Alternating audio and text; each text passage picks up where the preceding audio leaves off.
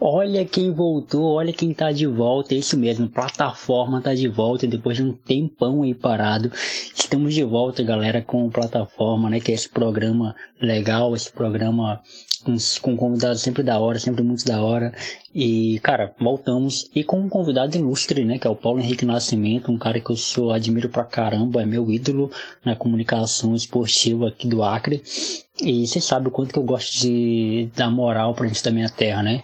Porque é um, é um pessoal daqui, é um pessoal que bom, que fazem trampo muito da hora, que tem uma história no jornalismo muito da hora aqui. E eu gosto muito sempre de trocar ideia com essa galera, porque foi a galera que eu cresci assistindo, que são minhas referências é, locais. E que é sempre muito bom trocar uma ideia com essa galera.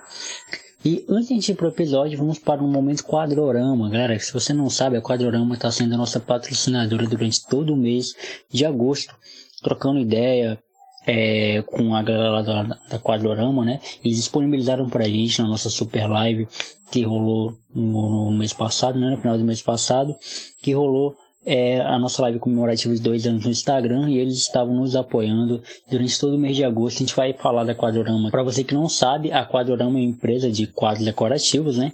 E com quadros muito da hora, cara. Sem contar que o preço é muito acessível, tá? Não é aquele preço absurdo lá. Não, preço muito acessível. E a Quadrorama tem uma coisa que eu me identifico muito, que é a liberdade que ela dá para o cliente de do, do, cliente personalizar o quadro que, que ele quer, da forma que ele quer, com o material que ele quer, a cor do material que ele quer, com vidro acrílico ou sem vidro acrílico. Cara, você escolhe o que fica melhor no seu bolso, o que fica melhor no seu gosto. Sem contar que, que a entrega é muito rápida também. Eles, é, claro que tem a coisa do correio, tem a coisa da pandemia, mas são com certeza aquele tipo de empresa que o pedido chegou, imediatamente já faz a, a, os trâmites ali, né, e faz a encomenda para que o cliente receba o mais rápido possível. Cara, vale muito a pena. Você vai lá na Quadrorama, é, eu vou deixar o arroba do Instagram deles aqui, vou deixar o site também aqui na descrição. Vai lá, dá uma moral pros caras, porque os caras estão dando uma moral zona pra gente, beleza? Agora, sem mais delongas, vamos pro episódio que tá demais.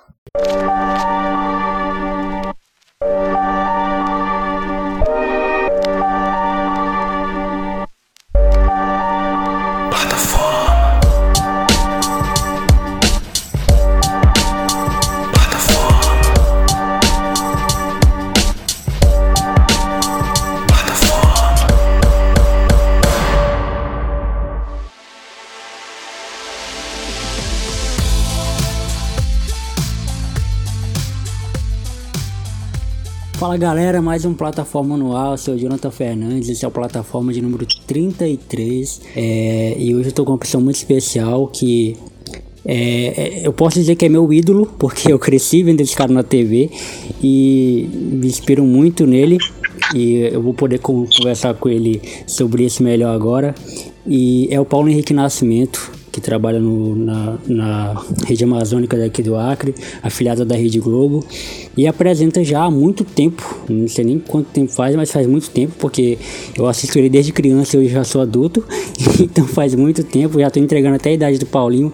Paulo, se apresente, mano, quem você é, o que você faz e muito obrigado por ter aceitado o convite. Eu, eu que agradeço, Jonathan. É, meu nome é Paulo Henrique Nascimento. É, não tem essa de esconder a idade, não, tô tranquilo. Eu tenho 48 anos e primeiro de setembro eu faço 19 anos como apresentador do Globo Esporte, como editor de esporte é, da rede amazônica no Acre. Uhum. Primeiro de setembro é o aniversário, mas oficialmente primeiro de dezembro, porque a gente tem os três meses que a gente trabalha para saber se a gente vai ser aprovado ou não, né? Ah. E eu cumpri, eu cumpri e oficialmente é primeiro de dezembro. Uhum.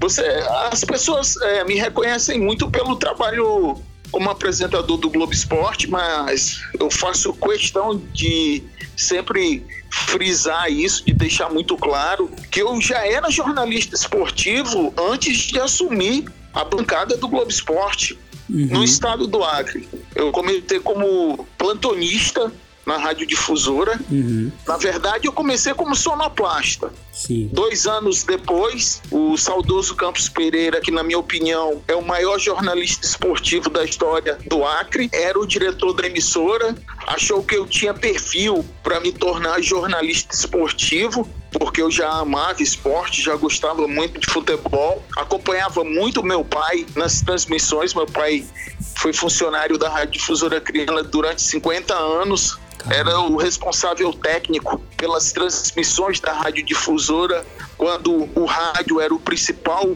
meio de comunicação do Estado, uhum. João Nascimento. As pessoas, certamente, os mais antigos irão lembrar do meu pai. E aí eu comecei esse trabalho é, fazendo, fazendo plantão esportivo das transmissões da Rádio Difusora Criana, porque a Difusora tem um histórico de transmissões esportivas ao longo de toda a sua história, a Difusora que está completando 78 anos. Saindo da Difusora, já como repórter, eu continuo como repórter da Difusora, da equipe, repórter de campo. Eu fui chamado pelo jornalista Leonildo Rosas para começar a escrever no Página 20, uhum. no jornal nós tínhamos o Página 20, o, o jornal estava precisando de um editor de esportes e o Léo me chamou para eu é, para esse desafio, né? No, e aí eu fiz o seguinte comentário com o Léo, falei, eu não sei escrever, eu não sei escrever, eu, eu acompanho esporte, já faço rádio, mas eu não sei escrever para jornal. Aí ele fez o seguinte comentário: venha que eu vou te ajudar, porque você tem o principal, que é o acompanhar, que é o gostar. E nesse aspecto do aprender, do escrever, você pode aprender. E eu fui. Eu fui pro, pro página 20 em 96 tudo aconteceu muito rápido, né? De 89 na difusora, dois anos depois já entrei na equipe de esportes como plantonista em 91. Em 96 eu comecei a escrever no Página 20, fiquei durante um ano como editor de esportes do jornal Página 20. E depois desse um ano no Página 20, eu saí do jornal. Um mês depois eu estava no jornal A Tribuna. Fiquei de 97 a 98 como repórter de geral, fazendo tudo que era preciso dentro da redação, cobrindo economia, é, comunidade, polícia quando precisava, enfim, fazendo de tudo um pouco. E em 98, a direção do jornal resolveu me colocar é, como editor de esportes. O jornal A Tribuna teve dois editores de esportes: o saudoso Robertino Chaves e eu estou ocupando a editoria de esportes até hoje. Portanto, é, antes de chegar no Globo Esporte, tem essa história no rádio, tem essa história é, no jornalismo impresso, que uhum. são histórias que eu faço questão de, de comentar, porque foram momentos é, bem importantes, bem significativos e que me ajudaram a, a construir é, uma caminhada para que eu pudesse assumir a bancada do Globo Esporte. Quando eu cheguei na rede amazônica, eu sou sincero, não tenho vergonha nenhuma de comentar a respeito disso. Eu não sabia nada de televisão, nada, rigorosamente nada. E eu fui aprendendo, fui tentando, fui fazendo e Acho que eu consegui, né? Porque eu ainda estou como editor de esportes da rede amazônica. Sem dúvida nenhuma, isso é muito importante, muito significativo para mim. Da hora. Cara, uma pergunta que eu fiz quando eu gravei com a Tasta e com a Kézia Melo, que também são, são jornalistas, né? É uma pergunta que cabe muito a você. É, você também tinha pretensão de ser jornalista ou, ou, nunca teve? Foi algo que foi, foi consequência da vida?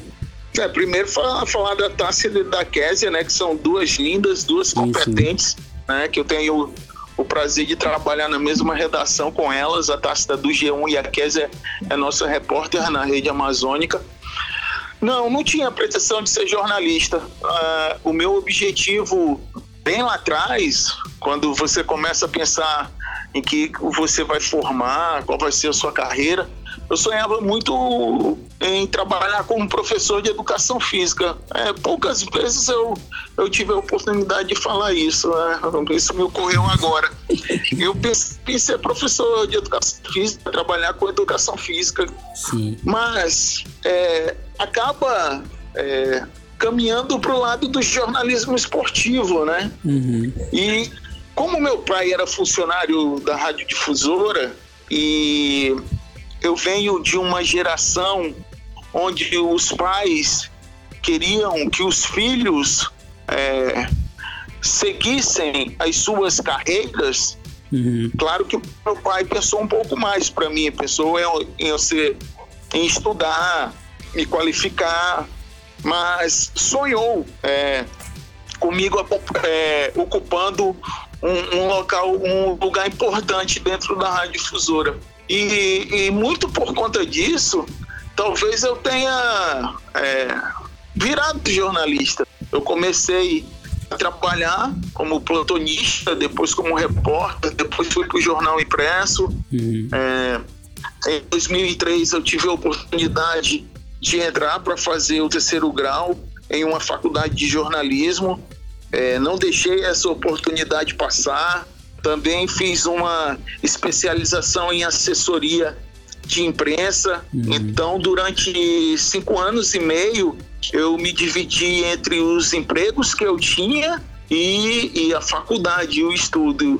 E, sinceramente, não me arrependo, não me arrependo mesmo. Acho que essa qualificação foi muito importante. Acho que é importante para todos os profissionais.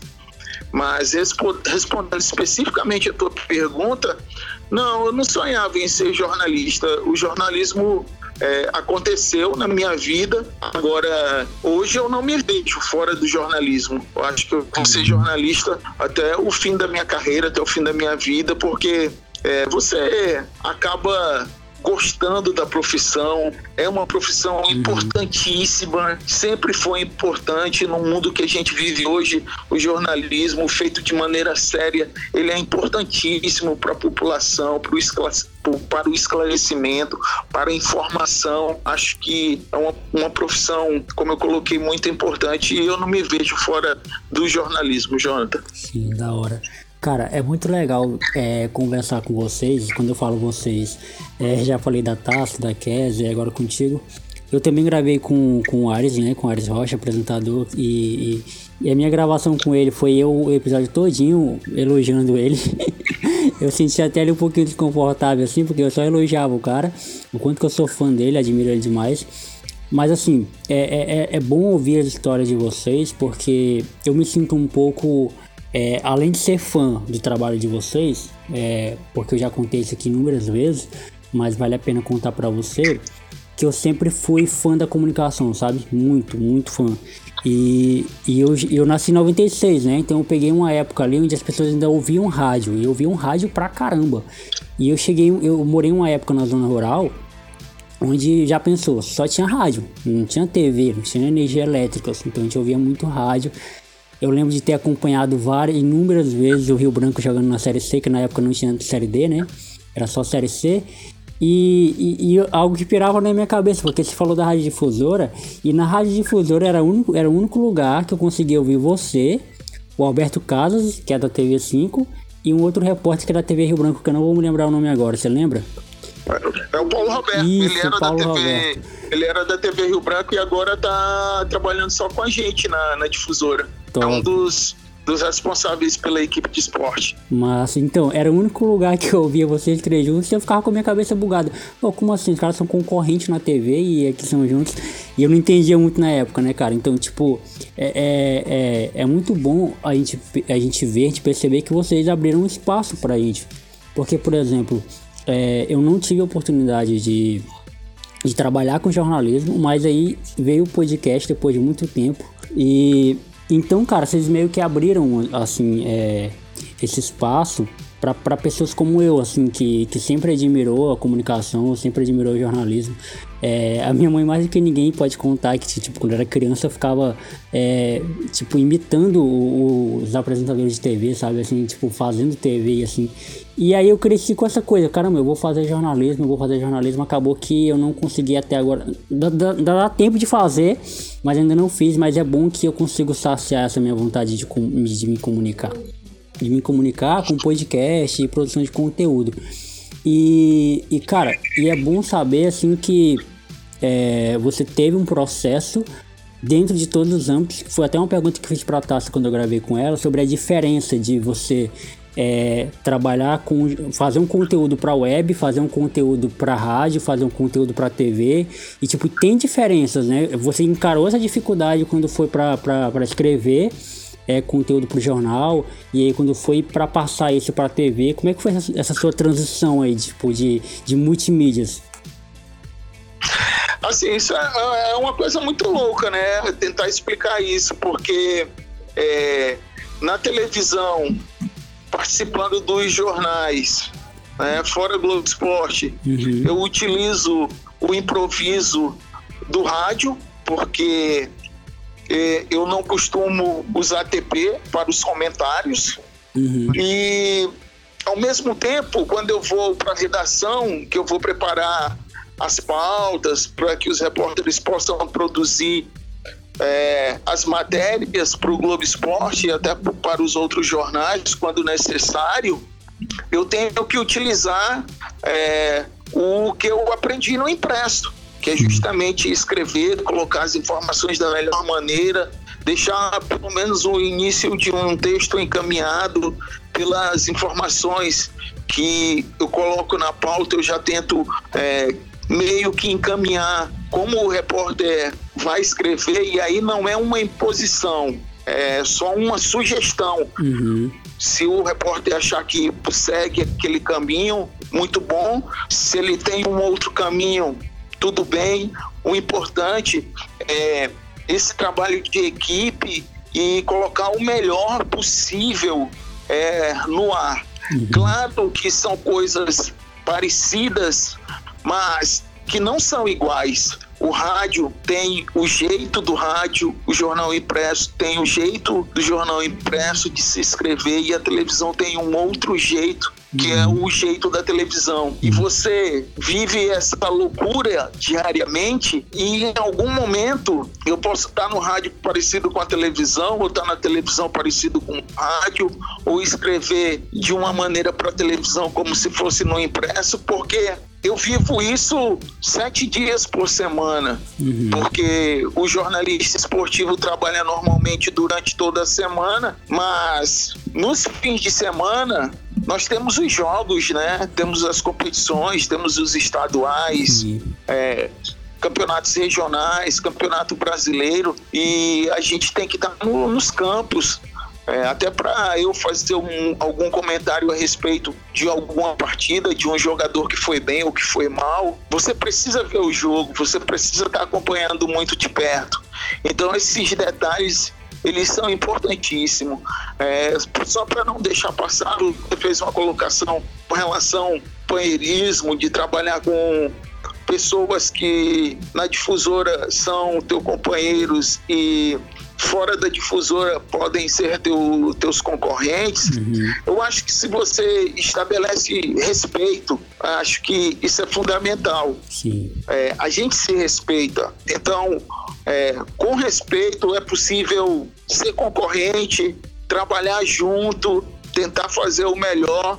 É claro que é, fora da difusora eu vou querer sempre ter uma notícia exclusiva, ter um furo de reportagem. Eu uhum. acho que a gente não pode perder isso de, de querer o furo de reportagem, de querer falar do que ninguém vai falar, porque eu acho que isso está entranhado no jornalista. Eu acho que todo uhum. jornalista tem que pensar em dar um furo, dar uma matéria exclusiva.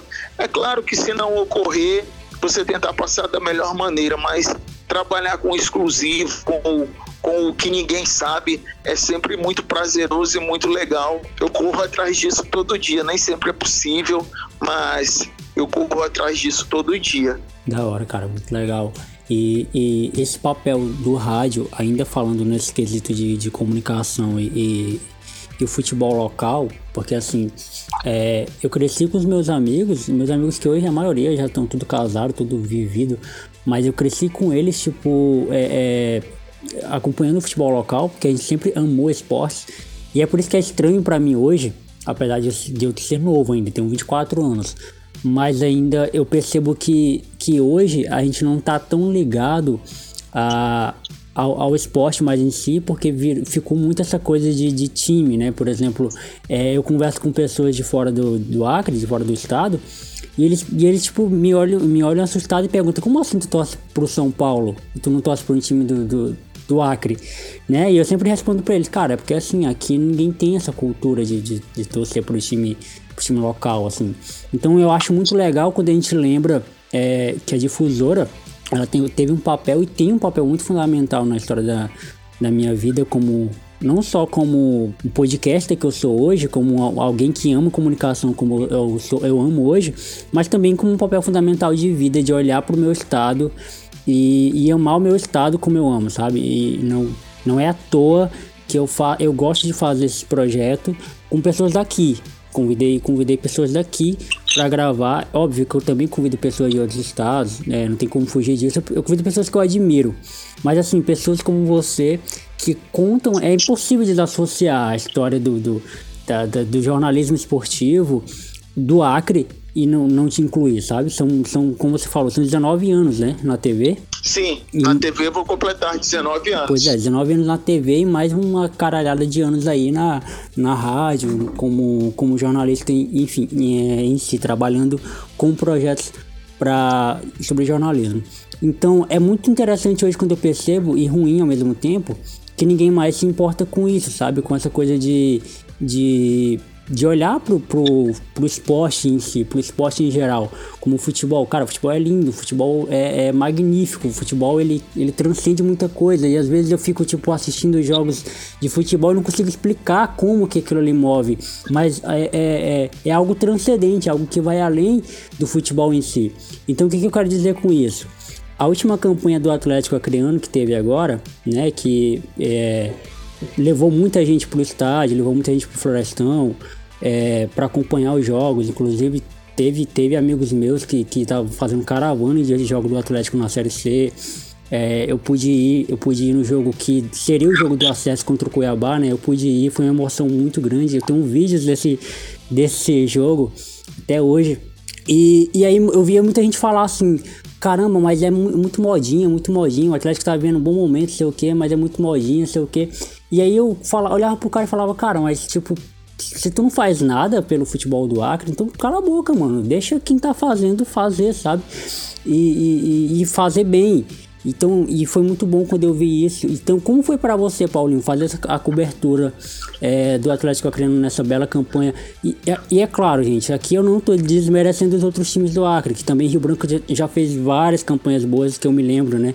É, várias campanhas boas também na Série C, que na época não tinha, não tinha Série D. O Rio Branco também quase que consegue o acesso para a Série B, teve bons elencos, é, te, teve jogos muito bons na Copa do Brasil também. Eu não me, não me recordo agora de cabeça os jogos, mas você pode falar mais sobre isso. Então, como é que foi para você fazer essa cobertura e ver o, o, o Atlético Acreano assim como se eu não me engano, eles tiveram até um convite de, de, de um time da Europa, né, para participar de um torneio. Conta aí pra gente. Assim, é, as campanhas do, do Atlético, elas foram fantásticas, né? Sim. Entre 2016 e 2018, o quase acesso em 2016, uhum. aí o acesso em 2017 para a Série C, né? Em uhum. 2018, quase acesso para a Série B. B foi o jogo que você se referiu ao Cuiabá, né? Sim, sim. O jogo do Cuiabá. O Atlético perdeu é, em Cuiabá por Cuiabá por 2 a 0 e aqui tinha que tirar um 2 a 0 e, e acabou empatando por 2 a 2 e não uhum. conseguiu. Em 2019, infelizmente, o, o Atlético fez uma campanha muito abaixo Sim. e caiu para a Série D. É muito legal você fazer matérias, acompanhar os times acrianos é, vivendo um grande momento. Sim. A nossa torcida, quando eu falo a nossa torcida, eu falo da torcida criana. Uhum. Ela gosta de futebol, ela gosta de esporte, ela é apaixonada. E ela acompanha quando os times estão conseguindo fazer boas campanhas. Só para puxar um pouco mais no tempo. Em 2007, o Rio Branco fez uma grande campanha no primeiro ano da Arena da Floresta confirmou a vaga na Série C, porque é importante a gente fazer um, um é, lembrar. Em 2007, a Série C ela foi disputada por mais de 60 equipes, salvo engano. Uhum. Mas tivemos muitas equipes. E para garantir uma vaga na Série C de 2008, a equipe tinha que passar da primeira fase porque só seriam 20 times a partir de 2008. E o Rio Branco conseguiu essa vaga, conseguiu ficar entre os 20, uhum. conseguiu avançar e, e, posteriormente garantiu a vaga é, entre as 20 equipes na Série C de 2008. E o Branco fez grandes campanhas 2007, 2008, 2009. 2010 não foi uma boa campanha. 2011 foi a confusão é, do jogo que deveria ter sido de portões fechados sim, sim. contra a Luverdense. E aí, com o apoio do governo do estado, na época o Rio Branco fez o jogo de portões abertos. Em 2012, o Rio Branco não pôde jogar a Série C por conta da briga com o 13 e em 2013 o Rio Branco foi rebaixado. Uhum. Por que, que eu estou contextualizando? Para te falar que o Rio Branco, o, nós passamos 10 anos, o futebol acriano passou 10 anos sem passar da primeira fase de um torneio nacional, de um campeonato brasileiro. Nós passamos 10 anos, o Rio Branco quebrou é, esse, essa marca essa péssima marca, vamos colocar desta maneira, em 2007. Uhum. Quando o Rio Branco caiu em 2013, nós vivemos um hiato de boas campanhas no futebol acriano. Sim. Foi quando o presidente Edson Isidório assumiu o comando do Atlético, começou a reestruturar o Atlético, é, fez o Atlético novamente um time vitorioso dentro do futebol acriano. A gente não pode esquecer o, o presidente Edson Isidório dentro desse processo no Atlético. Sim. Posteriormente veio o técnico Álvaro Miguel, junto com os jogadores formados na base do Atlético. E entre 2013 e 2016, o nosso futebol ficou sem resultados expressivos em nível nacional. Ah, as campanhas da Copa do Brasil. Copa do Brasil é mata-mata, você passa de uma, de uma fase e cai na outra, uhum. e o torcedor não tem essa sequência de ir aos jogos. Claro que a Copa do Brasil é importante financeiramente e também porque em muitos momentos os times acrianos podem jogar contra equipes de Série A. Sim. Mas quando isso não ocorre, todo mundo volta as suas atenções para os campeonatos nacionais, para o brasileiro. Então, nós vivemos esse espaço entre 2013 e 2016. Não foi muito tempo. Se a gente for imaginar que passou 10 anos sem passar de fase lá uhum. atrás com o Rio Branco. Mas o ideal, o importante para o nosso futebol era que nós tivéssemos campanhas regulares durante todas as temporadas. Claro que pode ocorrer de, de ganhar ou não, mas termos campanhas mais sólidas. É, por exemplo, se o Atlético fosse jogar o Campeonato Brasileiro da Série C na atual temporada, não tivesse caído no ano passado, uhum. a expectativa em torno do nosso futebol para 2020 seria completamente diferente. Poxa, sim.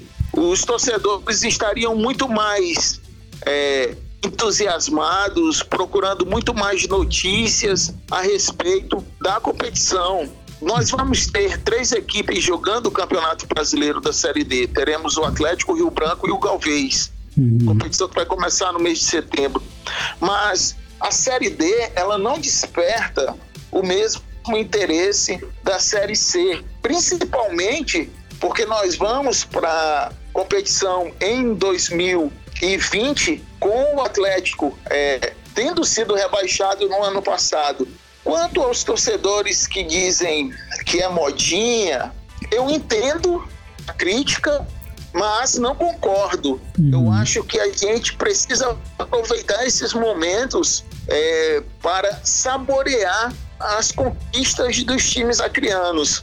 Nós tivemos o Rio Branco lá atrás, vivemos um período sem dados, tivemos o Atlético, e eu acho muito importante a gente aproveitar essas oportunidades para valorizar o futebol acriano. Eu entendo que o, os nossos torcedores tenham times fora do estado Mas se você conversar um pouco mais, você vai saber que alguém vai te dizer a respeito do Rio Branco, vai falar do Atlético. Sim. Para os, para os, os, os da minha geração, certamente irão falar do Juventus, que para muitos era o Flamengo do Acre.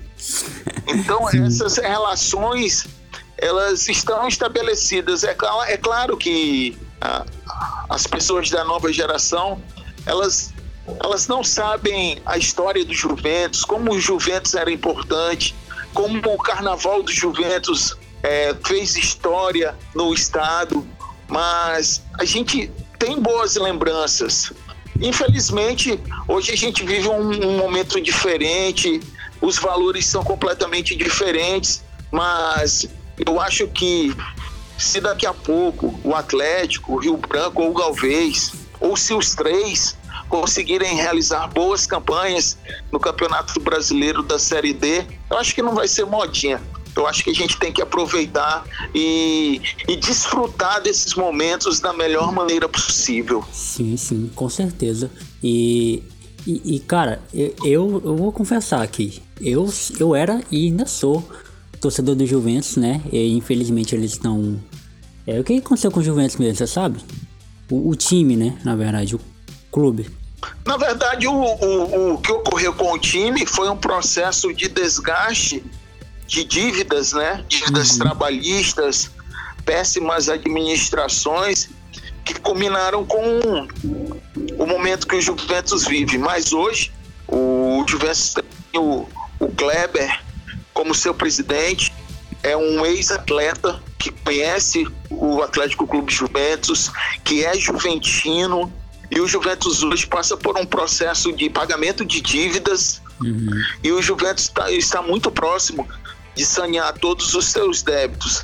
Se vai voltar com o futebol, essa é uma pergunta difícil de responder no momento, mas o Juventus é um clube importante, sempre foi um clube formador de grandes jogadores no futebol acriano. Sim. Mesmo que não volte para o futebol profissional, voltar para jogar nas categorias de base vai ser muito importante para o nosso futebol, mas vai, e vai ser muito importante também para a nossa sociedade, porque a porta do Juventus aberta, como a dos outros clubes, isso significa que os nossos jovens estarão praticando futebol ou qualquer outra modalidade que o clube ofereça, e nesse processo ele estará é, investindo no esporte, abrindo uma possibilidade de vida ou de passagem para uma outra carreira, deixando é,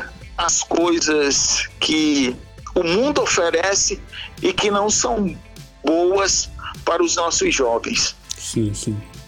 Cara, é, se você tem menos de, de, de sei lá, de 20 anos, acredito, você não sabe o que é um clássico pai e filho. Rio Branco e Juventus. É um. Eu, era, eu sou torcedor do Juventus, como eu tava falando. E, e quando eu era criança, eu tinha, sei lá, 12, 13 anos, eu, eu treinava na escolinha, né? Categoria de base. E eu fui selecionado pelo Lobinho, o eterno Lobinho, né? Técnico do Vasco, para fazer. Presidente do Vasco, né? Isso, agora é presidente, né? Isso, presidente do Vasco. Mas presidente do Vasco, para quem tá, para quem tá ouvindo isso, não é do de Rio Branco, aqui no Acre a gente tem um time que é o, que é o Vasco da Gama também. E eu treinei Exatamente. lá, eu treinei lá no, no eu fazia parte do, do, do sub-13 e uma vez a gente pegou o Juventus, cara. E, mano, e, e, e, assim, agora que eu não, eu não sabia dessa expressão aí do, do Juventus ser o Flamengo do Acre, mas, mano, quando a gente pegou eles, a gente enfrentou eles no, acho que foi uma semifinal de, de campeonato criando sub-13. E, cara, foi lavada. Foi 4 a 0 assim, mas foi 4 a 0 tipo assim, a gente da, atacar, sabe? É, a formação do Juventus era. Todo, todo moleque na minha época queria jogar no Juventus. É, queria fazer peneira no, queria fazer peneira no Juventus. Eu não fiz nenhuma, porque eu, graças a Deus, tive a oportunidade de, de ir pro Vasco. Mas meus amigos, meu Deus, meus amigos cansavam de, cansaram de sair de manhã cedo, além do Chico Mendes, que era no bairro que a gente morava, para ir pedalando pro Juventus treinar. E, e, alguns tiveram oportunidade. Um amigo meu, Maico, foi goleiro do Juventus. Então o Juventus ele, ele foi muito importante para mim, na, na, minha formação e tudo, tudo que o Paulinho falou, cara, aí é, é, cara, é fato. E é muito importante mesmo. O Juventus, ele é um time, ele é um time de tradição é, no Acre. E ainda puxando, Paulinho, isso aí que você falou em relação ao nosso futebol acreano, aqui no meu podcast tem dois episódios sobre futebol acreano que eu conversei com o Isaac. O Isaac, que é torcedor do Atlético também, que ele foi a todos os jogos do Atlético é, na Série C, naquela campanha da Série C é, no Florestão. Eu lembro de a gente trabalhava juntos na época, ele dele trocar, ele, ele trocar a folga dele, mano, com, com a gente, morrer atrás de trocar a folga pra não perder o jogo é, no Florestão. Então, e a gente conversou um pouquinho sobre isso e, e a gente falou que, que da importância que é porque assim, por mais que a gente. Eu sou São Paulino é, desde criança, desde que, me, desde que me entendo por gente, por causa do meu avô, por causa do meu pai, por causa da minha mãe também, que é São Paulina. Mas assim, eu sempre gostei de acompanhar o futebol acreano, sempre, sempre. É, e, e, isso eu devo a vocês também, jornalistas uh, locais, que traziam essas informações pra gente. É, como eu falei no início, né? Desde criança que eu assisto Paulo no Globo Esporte. E, e trazer notícias do campeonato acreano, os gols da rodada, reportagens com jogadores, é, como é que estavam os times e tudo mais. E então é, é importante a gente, cara, eu, quando eu pisei no Florestão ali, eu nunca tinha ido no Florestão, nunca tinha ido em estádio nenhum aqui do, daqui do Acre. A, a não ser o, o, José de Melo, né? O José de Melo eu fui quando era bem, bem novinho. Mas assim, eu nunca tinha ido no Florestão. Então quando eu cheguei no Florestão e vi aquilo lotado, e vi aquela torcida com, com, com, com sinalizadores, com sinalizadores, todo mundo de, de, de, de camisa do, do, Atlético, todo mundo cantando, todo mundo, porque a gente tinha ensaiado umas músicas antes. E, cara, quando eu senti aquilo ali, eu falei, caramba, é, é esse time que eu torço, é esse time que, que me representa. Então a gente sente falta disso, sabe? Então quando o time tá bem, cara, que o time da nossa cidade tá bem, tá podendo representar nosso estado em uma competição nacional, Cara, tem mais aqui é e mesmo. Eu comprei uma camisa do Atlético diretamente com eles para ajudar o time, para apoiar o time.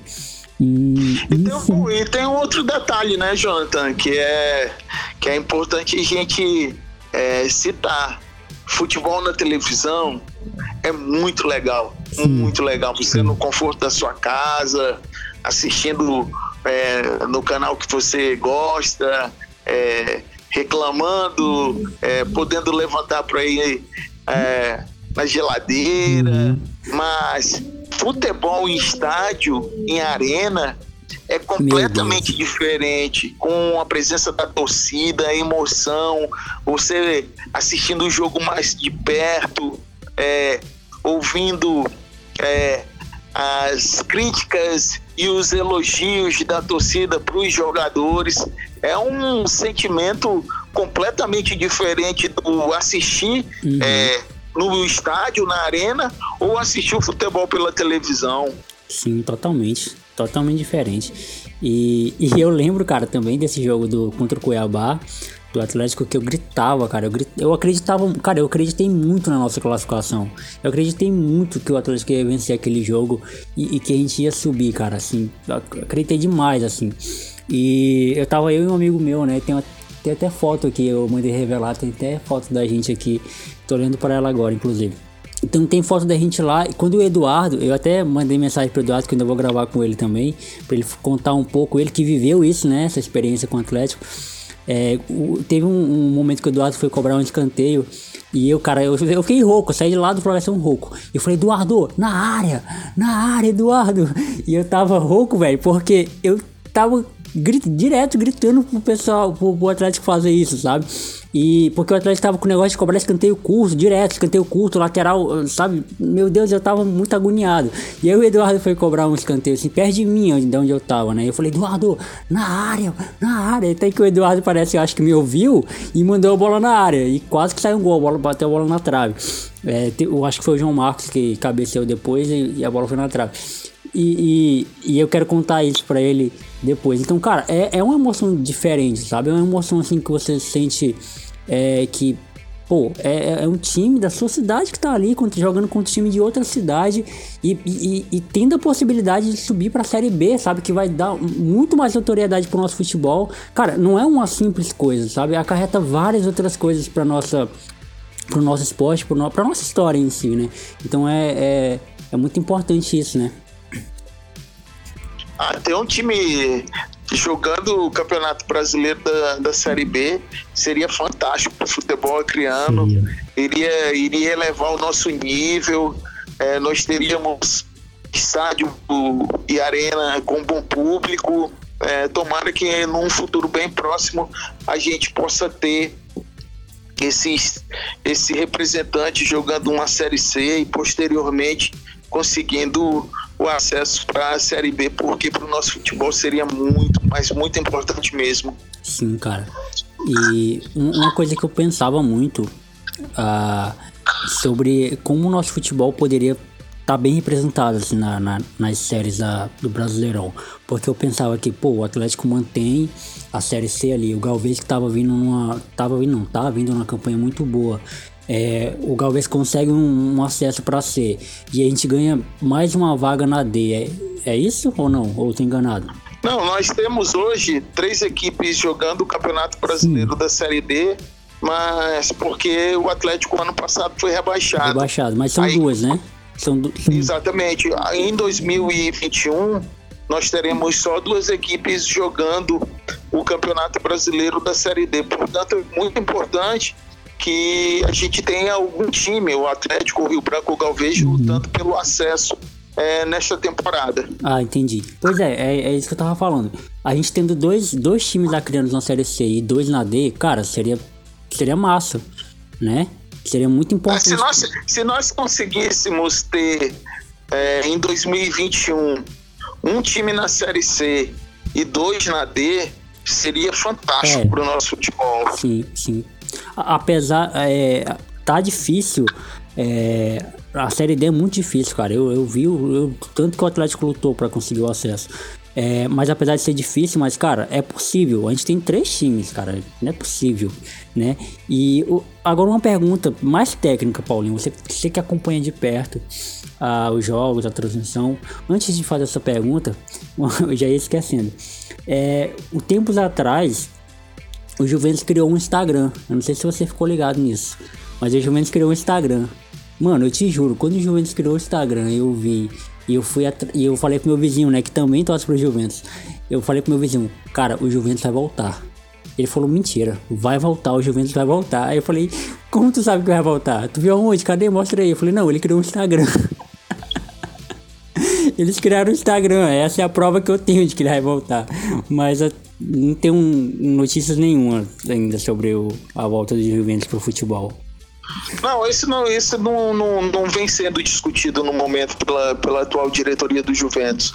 O que os dirigentes do Juventus querem neste momento é livrar o clube de todos, todas as dívidas para, num segundo momento, começar a reestruturar, pensar no futuro do Atlético Clube Juventus. A, a minha vontade, de, meu sonho de ver o Juventus de volta é ter que ser adiado mais um pouquinho. Mas, cara, é, é, parece eu tô falando aqui porque, como um leigo, que eu, eu não tô muito ligado, mas parece que. Parece não, eu tenho quase certeza, mas você vai poder me dizer melhor. É, que mudaram a, a, forma de chaveamento da, da Série C e Série D por conta de times como o Atlético da região norte ter que fazer viagens muito longas em um período de curto, é, em um período de tempo muito curto. Você acha que foi esse, claro, entre outros fatores, que, que causou essa, essa, esse baixo rendimento do Atlético, porque, cara, foi Juventude Boa Vista, lá no Rio Grande do Sul. Não, eu acho que esse é um, um detalhe que os nossos clubes sempre irão sofrer lá atrás, quando o Rio Branco fez as campanhas é, no, na Série C os comentários a respeito disso, eles sempre existiram. Uhum. O Rio Branco jogou uma fase final de Campeonato Brasileiro da Série C em 2008, quando se classificavam oito e as oito equipes jogavam partidas de ida e volta entre si e os quatro primeiros colocados subiam para a Série B. O Rio Branco jogou esse essa competição, essa fase final, tendo que fazer deslocamento para o Rio Grande do Sul, uhum. é, tendo que viajar para o Rio de Janeiro, enfim, isso sempre existiu. A gente, essa é uma condição que está posta e que não vai mudar. É, nós moramos numa região que tem pouco voo, é, o, a, a, malha aérea para o nosso estado ela prejudica bastante.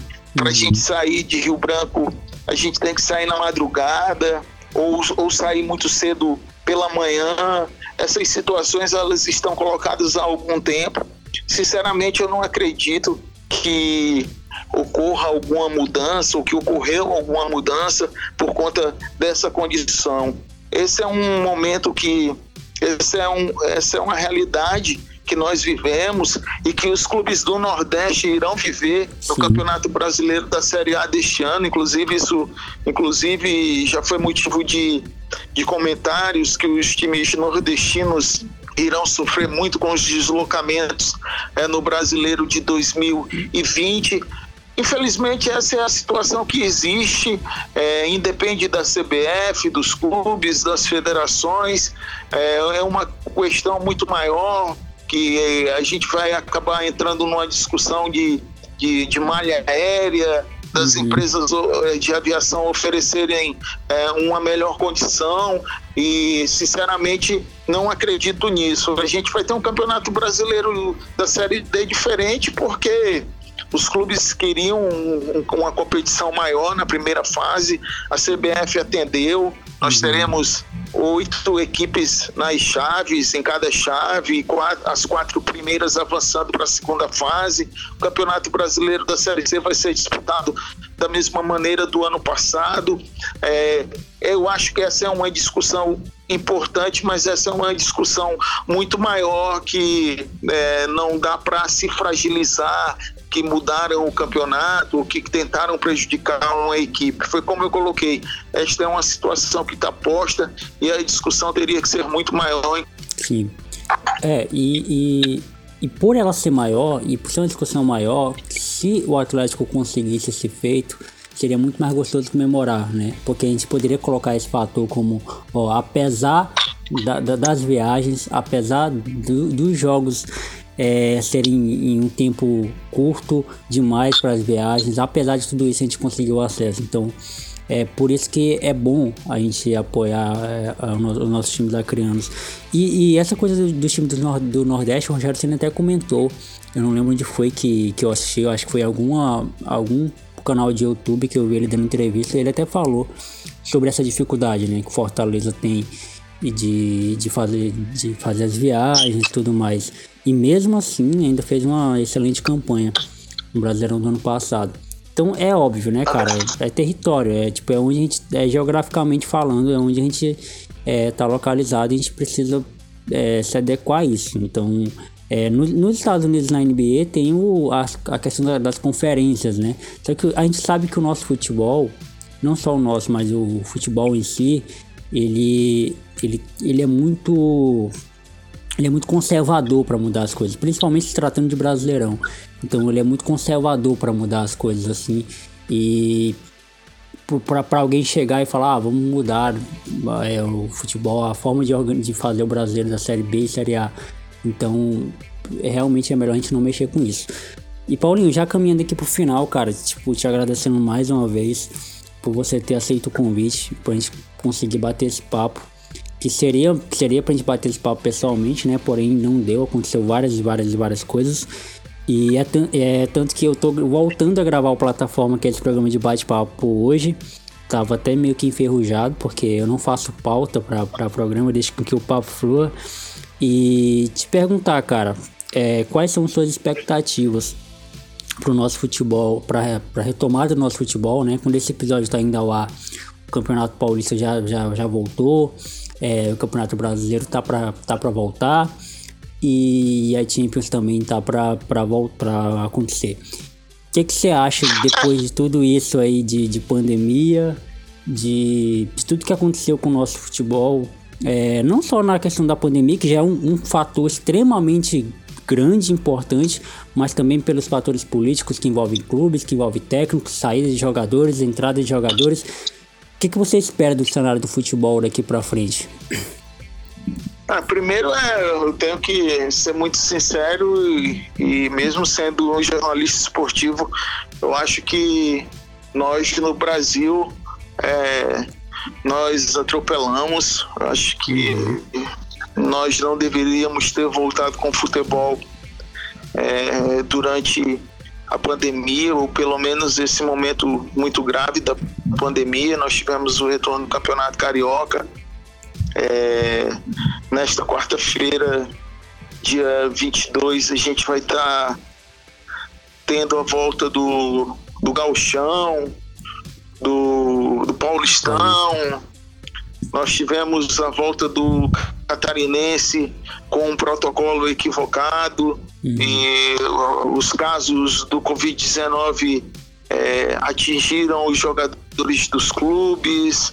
Uhum. É, eu acho que o nosso futebol deveria ter construído uma política em conjunto, todos os estados, todas as federações, para que a gente pudesse voltar com o futebol numa mesma data em todos os estados, respeitando as vidas, respeitando o momento dessa pandemia que, infelizmente, no nosso país está sendo devastadora mais de 80 mil mortos. Isso é uma situação inexplicável. Nós teríamos que ter tido um, um maior é, papel do governo federal. Infelizmente, nós não tivemos. Foi um governo que desgovernou a, a nossa população durante a pandemia, infelizmente. Uhum. E o que eu penso dos retornos, acho que nós não deveríamos ter tido o retorno durante a pandemia, já que isso ocorreu que a gente tenha o menor número de casos possível, que as equipes possam seguir o protocolo da melhor maneira possível. É, agora no mês de agosto a gente vai ter as finais da Liga dos Campeões, da Liga Europa, Liga dos Campeões em Portugal, uhum. Liga Europa na Alemanha, mas todo com todo um protocolo programado, com sede única, com jogadores cumprindo quarentena para evitar maiores problemas.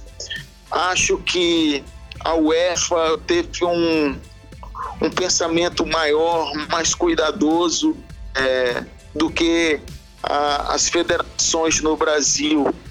Teremos o a início do Campeonato Brasileiro no primeiro, no dia 8 de agosto, em setembro teremos a volta da Libertadores. Vamos esperar, a gente vive um momento de pandemia muito complicado é, na América do Sul. A gente fala muito do Brasil, mas a gente uhum. tem outros países passando por problemas gravíssimos é, durante essa pandemia. É, eu tive a oportunidade de ler uma entrevista é, de representantes do futebol argentino, de autoridades de saúde do futebol argentino, que neste momento aconselham os times argentinos a não vir jogar no Brasil. Certamente esse vai ser um problema que vai ter que ser administrado da melhor maneira possível pela Comebol uhum. quando a Libertadores voltar. É, o que eu posso te dizer é, é que eu espero sinceramente que a gente possa passar desse momento complicadíssimo que nós vivemos durante a pandemia e que o futebol, num futuro bem próximo, sirva para a gente acalmar os nossos corações, e aí eu falo em um bom sentido, uhum. porque o povo brasileiro está é, muito maltratado, muito machucado, muito sentido, vivendo um momento muito complicado por conta dessa pandemia do Covid-19. Sim, da hora, Paulinho. É, cara, obrigado demais por ter aceito o convite é, mais uma vez e vou continuar te acompanhando. Fica aqui o meu, a meu, como é que a gente pode falar? o meu fanatismo, né, por você. Você moldou muito a minha forma de ver jornalismo, ainda molda. É, te acompanho desde criança, desde os meus, sei lá, 10 aninhos, eu acho, 11, sei lá. Eu não lembro direito. Mas desde criança eu já acompanho o Globo Esporte lá. Aquelas, aqueles, pequenos, aqueles pouquinhos minutos que tinha do Globo Esporte local, que agora você faz o Globo Esporte é, é, o nacional também, né? O, local e nacional. É verdade. Quando, quando eu assumi a bancada do Globo Esporte na rede amazônica Acre, nós tínhamos um programa com quatro minutos de duração. Isso. Com o tempo, eu pedi para que nós aumentássemos para seis minutos. Um pouco mais a gente estava fazendo com oito. Olha aí. E em alguns momentos a gente fazia com 10 ou com 12, dependendo do, do momento do nosso futebol, do momento do nosso esporte. Há mais de um ano, é, nós estamos fazendo o Globo Esporte na íntegra. As matérias elas são disponibilizadas para a rede amazônica e nós é, fechamos o Globo Esporte da maneira que a gente acha que vai ficar mais conveniente, que vai gerar mais audiência, que vai despertar o interesse das pessoas pelo programa. E hoje nós temos um programa com 18 minutos, mas dependendo do, da importância, do nível das matérias, a gente pode fazer um pouco maior, mas sempre com 18 minutos no mínimo.